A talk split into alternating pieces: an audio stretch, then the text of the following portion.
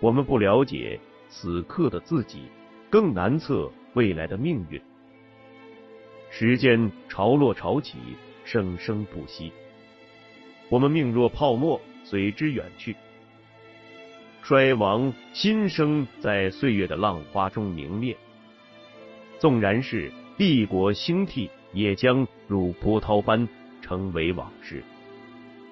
作者摘译自拜伦《唐璜》。在理想、信仰与野心、欲望纠缠裹挟的时代，在权力与金钱对人性异化的漩涡里。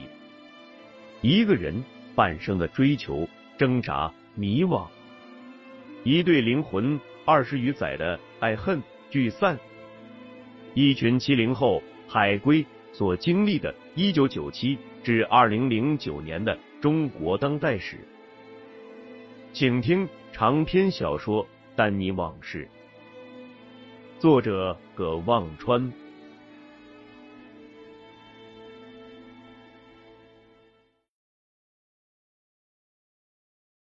第十三章，多情反被无情恼。合川省国资委主任穆思全自知才智平庸，一辈子很少惹事儿，逢人便作揖，见谁讨好谁。可从中州市委办公室主任、正处级，一路到合川省某个副厅局级的岗位，居然花了十二年时间。实在是升得够慢的，不能不说，这让他心中暗结了一股怨气。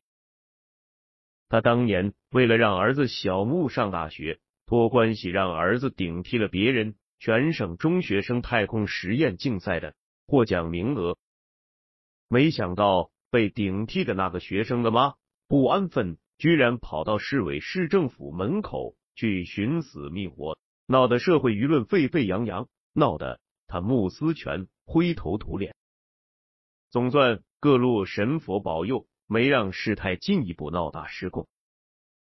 小穆费尽周折上了合川省里的一所大学，大学毕业，穆思全又托关系把小穆分配到了上海的一家企业。不争气的小穆在上海混了十来年，从谈恋爱、炒股票、买车、买房、装修。到结婚、生孩子，孩子上私立幼儿园都是穆思全掏钱，总算是安顿下来。二零零三年，穆思全好不容易成了正厅局级的合川省国资委主任。那年已五十六岁的穆思全知道自己的仕途到了头，他最感兴趣的是，在他退休前。最好波澜不惊、太平无事、安安稳稳的在办公室做到退休，自己可以领着老婆去上海享受含饴弄孙之乐。可偏偏穆思全当国资委主任这几年，前后碰上两个最喜欢折腾的人，张千明和黄国平，还都是对合川重机这个烂摊子感兴趣。先是张千明。把合川重机最值钱的土地全剥离出去搞房地产，还花了一大堆成本，在远郊修建新的厂区和综合设施。现在黄国平又要把合川重机所有的烂账、烂摊子都甩给国资委处理，自己退休前还要替黄国平爬上省长宝座卖老命。穆思全这个老实人。终于腰杆子挺了一把，在省委关于合川重机重组方案讨论扩大会议上开了炮。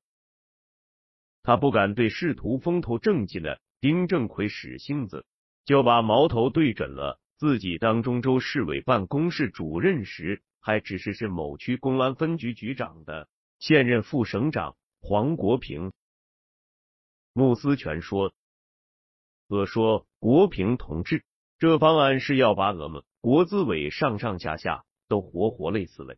先不说你这玻璃这个玻璃那个，到底对合川重机是啥好处，能不能上市？也不说这几十个亿的糊涂烂账，光这存续企业，好几千人的，吃饭、穿衣、住房、养老、医疗报销，咋解决？要是再来个上街闹事，是你负责还是我们负责？黄国平恼羞成怒，可拿这个一心只想退休、啥事都不想干的穆思全没办法。最终，会议因为河川重机的主管部门国资委的反对而不欢而散。春节前到北京来拜码头的黄国平，拉上自己的好兄弟钱月亭想办法。钱月亭就拉上了孟菊和丹尼四人，在福禄寺一边吃一边骂慕思全。钱月亭问道：“这郑奎同志啥看法？”黄国平不便骂丁正奎，只能委婉的说道。郑奎同志是当家人，不好直接表态。这个穆思全现在恨不能河川省政府机关关门大吉，他在家里等着退休得了。孟菊很愤怒，把筷子往桌子上一拍，说道：“这众人怎么还提拔到主管一方面工作的岗位上了？当初考察评价怎么做的？”咱们党对这种不作为的人就是太宽厚了。钱月亭没想到孟菊反应这么激烈，连忙安慰孟菊道：“这种人最麻烦，官不想做了，可又在那位置上。他在挨层光，我们没层光，好同他熬呀。”他转头问黄国平道：“有啥办法？叫一条条位子哪能样？”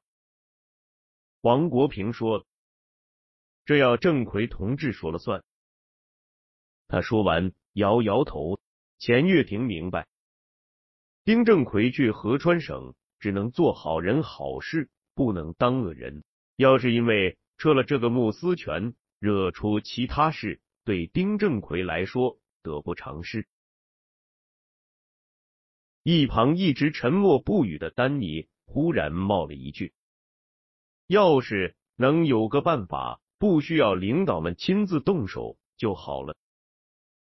钱月亭三个人都看向他，丹尼忙笑着打哈哈说道：“我就这么一说，也不知道能有什么好方法。”嘿嘿。钱月亭很不悦的瞪了丹尼一眼。黄国平对钱月亭说：“小罗讲的嘛，是个思路。”河川重机这事做不成，不光是我一个人的事，也是你老弟的事。其实都是郑奎同志的事，我们都是为了支持郑奎同志的工作。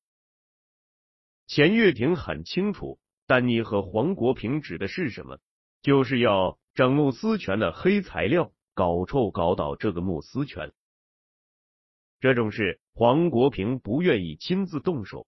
因为那样，他自己可能会得罪河川官场。每个人屁股后面都是一沟子屎，可黄国平不干，难道让他钱月亭干？秦国栋讨厌刘石林到了极点。这句忽然变身的活动衣架，总使秦国栋联想起古时候做古咒人扎针用的小草人。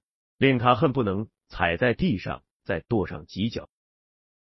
刘石林像是上天派来，专门在河川重机重组项目上跟秦国栋作对的。项目协调会上，秦国栋说东，刘石林必然说西；秦国栋说走，刘石林必然喊停。秦国栋刚给会计师布置一个工作，刘石林马上会打电话让会计师停下来。再研究研究。秦国栋刚给公司工作组发个邮件请示个事，刘石林必然立刻跟着发一个邮件说，还是财务顾问先商量再请示公司。可是秦国栋征求刘石林的意见，刘石林又总是一脸假笑的说，都听秦国栋安排。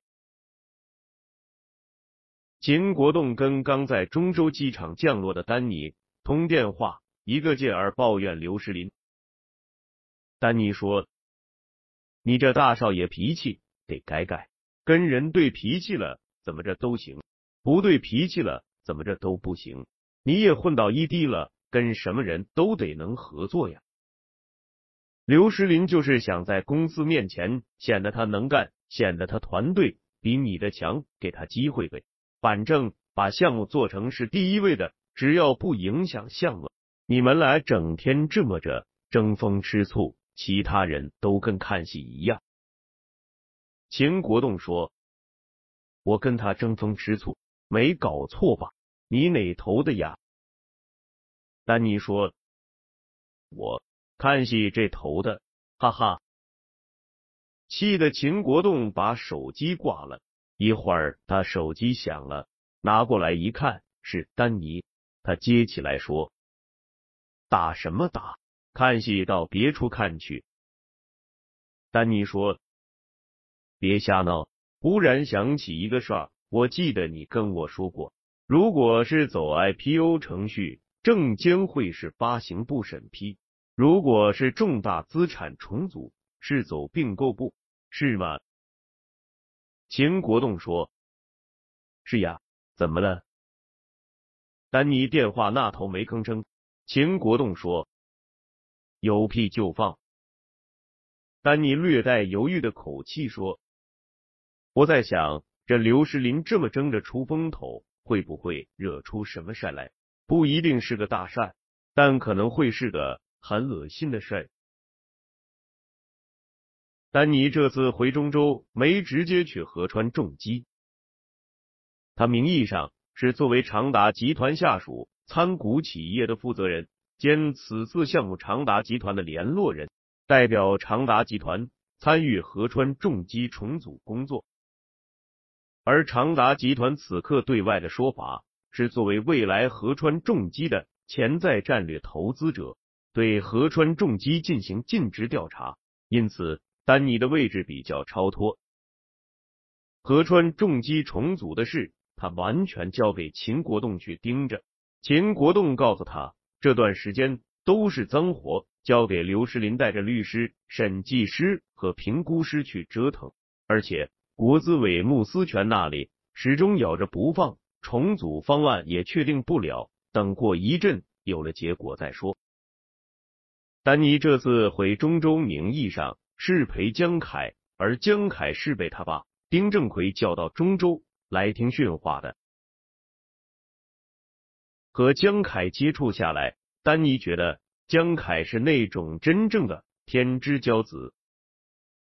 丹尼知道自己和谭军肯定不是没那样的家世背景和生活经历，陈阳不是。家世背景还算有，可陈阳资质中等，人不够精明，还不求上进。刚认识秦国栋时，丹尼觉得秦国栋算个天之骄子，可相处时间长了，他发现秦国栋胸无大志，干什么都有点得过且过。比如秦国栋干投资银行这份工作，对他就是一份工作。一点不像很多人面试时信誓旦旦说的那样，是为了做世界上最有挑战的工作，和世界上最优秀的人一起工作，为世界上最优秀公司的未来而工作。做什么工作对秦国栋都一样。他做投资银行，纯粹因为他误打误撞进了这个行当，挣钱不少，又不用像自己做生意那样担惊受怕。是稍微辛苦一点，可干什么不辛苦呀？江凯则不同，他不但家世好，天分高，非常勤奋，而且想法多，想到就做，胜不骄，败不馁，无论成败，转头就干别的去了，心里一丝牵挂负担全无。江凯从小到大没经历过大风大浪，小风小浪不算。没过一天苦日子，在他眼里，这个世界几乎到处都是鲜花、阳光、关爱、掌声。丹尼喜欢跟江凯聊天，每聊到一个投资或者商业模式的想法，江凯一对大眼睛照着面前的空气，好像那里有星辰运行，风云变化。他数字能力又强，讲的所有东西都带着精确的计算，越说越兴奋。可在丁正奎眼里，这个想法太多的儿子一直是他的一块心病。丁正奎找钱月婷了解江凯最近的情况，钱月婷就把丹尼告诉他的情况捡好听的报告给丁正奎。丁正奎对江凯痴迷于互联网投资一直不以为然，听说江凯要做零售业，甚感欣慰。他对钱月婷说。这小子算是开窍了。他以前老扎在互联网堆里，我总担心那里面是非太多，都是些整天异想天开、夸夸其谈的人。现在终于做点事关国计民生、实实在在的事，这很好。岳婷啊，我看还是你们年轻人多聊聊，对他有帮助。丁正奎高兴之余。决定让儿子来中州当面夸奖鼓励一番。不过裴江凯来见丁正奎，只是丹尼为了来中州给钱月玲说的一个借口。真正的原因是他听说林欢最近遇上了麻烦。谭军两天前打电话说，林欢不久前给谭军打了次电话，借一笔钱临时急用，可是。等谭军把钱准备好，再联系林欢，他手机却打不通了。谭军从一个在中州有房地产项目的朋友那里得知，林欢在中州的一个房地产项目出了问题，已经停工一年多了，还欠着施工方的钱。丹尼问：“他在中州还有个房地产项目，什么时候的事？”谭军说：“那个朋友同我讲，就是原先合川重机旧厂区的地了。张千明在当副省长时，就已经把其中一大块地转让给了海利华资本出资成立的天使城堡房地产公司。现在新领导上来说，那块地的转让程序有问题，银行还把那家公司的资金账户给冻结了。可是前期开发已经做了。”现在拆迁方和施工方的债主在讨债。丹尼问道：“林欢问你借多少钱？”谭军说：“一百五十万。”丹尼忍不住问：“他连一百五十万都拿不出来了？”谭军没吭声，算是肯定了。丹尼想，那可能不光是天使城堡项目的问题。海利华资本也出问题了。他挂了电话，打林欢的手机，果然没人接。他给中州喜来登酒店打电话，那边转了半天，说没人接。林欢会去哪里呢？丹尼脑子里泛起一个很不愉快的念头，会不会去找张千明了？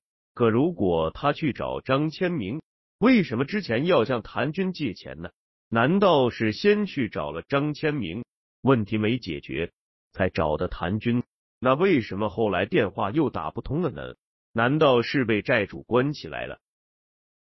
这个猜测比较能合理解释为什么谭军和他都打不通林欢的电话。这些年，民间因为债务纠纷而发生的非法拘禁甚至绑架事件。是有所闻，林欢要是被人关起来，那发生什么事就不好说了。这个想法让丹尼异常忧心烦躁。三四月之交的阳春天气，中州已经很暖和了。江凯从以前是省政府招待所的河川迎宾馆出来，丹尼一到这儿就记起来这地方。他陪着唐铁军来过，是那次和张千明一起吃饭。丁正奎来中州后，住在这家宾馆顶楼一间套房里，一是为了简单方便、安全可靠；二是为了做给合川省官场的人看，他丁正奎无意在合川省扎根下去。请各位不必过度焦虑，以免误伤。当然，这也是做给他上面的人看的，那意思就只可意会了。司机看见江凯出来，殷勤的下了车，把后侧车门打开。丹尼一直在轿车后座的一侧靠着，像是打瞌睡。江凯坐进来，他才睁开眼，问道：“谈完了？”江凯长长的舒了一口气，说道：“我还以为什么事儿呢？还行，这次是夸我。”丹尼说：“夸你还不好。”江凯反问：“哎，你说要是……”你爸整天把你一个三十大几的人，还当个穿开裆裤的三岁孩子，是不是也特烦呐？你爸也整天这么教训你吗？但你脑子闪过张大贵的形象，那还是十年前，张大贵自称人体科学战天斗地燎原神功科学家张燎原，在中州表演特异功能时，他已经不知多久。没想起这人了，此刻忽然想起，让他一阵恶心。可江凯只是顺嘴一说，并没在意丹尼的反应，就接着说道：“还有郭登他爸也整天跟训孙子一样训他。这帮老的，是不是到了这岁数，不找人每天练练嘴，会得口腔溃疡？”说到秦国栋，江凯眼睛一亮。说道：“咱去找这孙子吧，看他这会儿干嘛呢？”秦国栋自从上了河川重机项目，隔三差五就在中州蹲着。丹尼在江凯上去听丁正奎训话时，心里一直在琢磨林欢的事，还没想出办法来。他来中州之前跟谭军商量，谭军说。他那边去找找中州的关系，有消息第一时间告诉丹尼。可直到此刻，谭军那边还没回电话。丹尼对江凯说：“行啊，不过可说好了，我把你送到了，我还得忙别的事儿，让国人带你在城里转转。”江凯问：“你干嘛去？”丹尼说：“有点事儿。”江凯追问：“什么事儿？”丹尼反问道：“你是我媳妇，得看着我。”江凯被丹尼的话逗起兴趣来了，问道：“嘿嘿，不会是去找晴儿吧？”丹尼说：“就是，咋了？”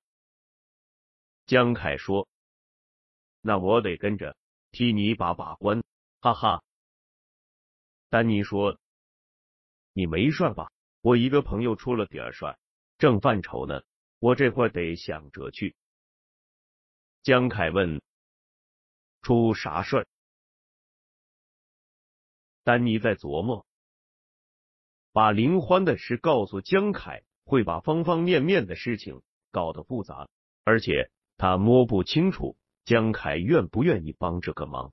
即便愿意帮，能不能帮得了？他隐约觉得林欢的事可能会牵涉到合川省和中州市的官场暗斗，而丁正奎刚到合川，以丁正奎的脾气，绝不可能允许自己的儿子掺和这种事。那江凯就算想要帮忙，也不可能有门路。就在他迟疑的功夫，江凯开口道。哎，你能不能别拿我老当丁正奎的儿子？丹尼被问了个措手不及，反问：“你什么意思？”江凯却反问他：“刚才说的这事，你会告诉郭登吗？”丹尼说：“会呀，可告诉他也没用。”他，丹尼原本想说废物一个，又想想，改口道。他这会忙着呢，再说也帮不上忙。江凯说：“哦，你告诉 Golden，不告诉我，你这可不够哥们。”丹尼说：“行啊，想听故事那就告诉你。丹尼就大致把事说了一遍，时间、地点、人物、事件都有，就是省略了人物性别。江凯听完了没吭声，丹尼心想，说了也是白说。江凯却开口问道：“你说的这朋友是个女的吧？”丹尼脸一下子红了，他这时才意识到，这是从头到尾他处理的都欠考虑，而糟糕的是，最终还是被江凯像挤牙膏一样把几乎所有的东西都讲了出来，唯一缺的是他和林欢之间的关系，可是个人只要不傻就能猜个一二。江凯一脸得意，想了想，又严肃的说：“这事我还真帮不上忙。为什么？你我都清楚。不过我倒想起一人来，也许能帮你。可是呢？”说着，江凯却忍不住笑了，说道：“这人会招你讨厌。如果把丹尼、秦国栋、陈阳。”和谭军一起关在一间只有一个大铁门可以出入的屋子里，让他们想办法出去。丹尼一定是那个最先试着扭一下门把手，打不开就开始动脑子琢磨怎么开锁的人。秦国栋开始一定也会想想办法，可看见丹尼在想，他就会等，等到丹尼想出办法再跟着干。陈阳呢？根本不会去想，出得去挺好，出不去也行，干脆躺下睡觉。而谭军一定是那个不管三七二十一就朝着铁门踹两脚的人，踹两脚不行就再踹三脚，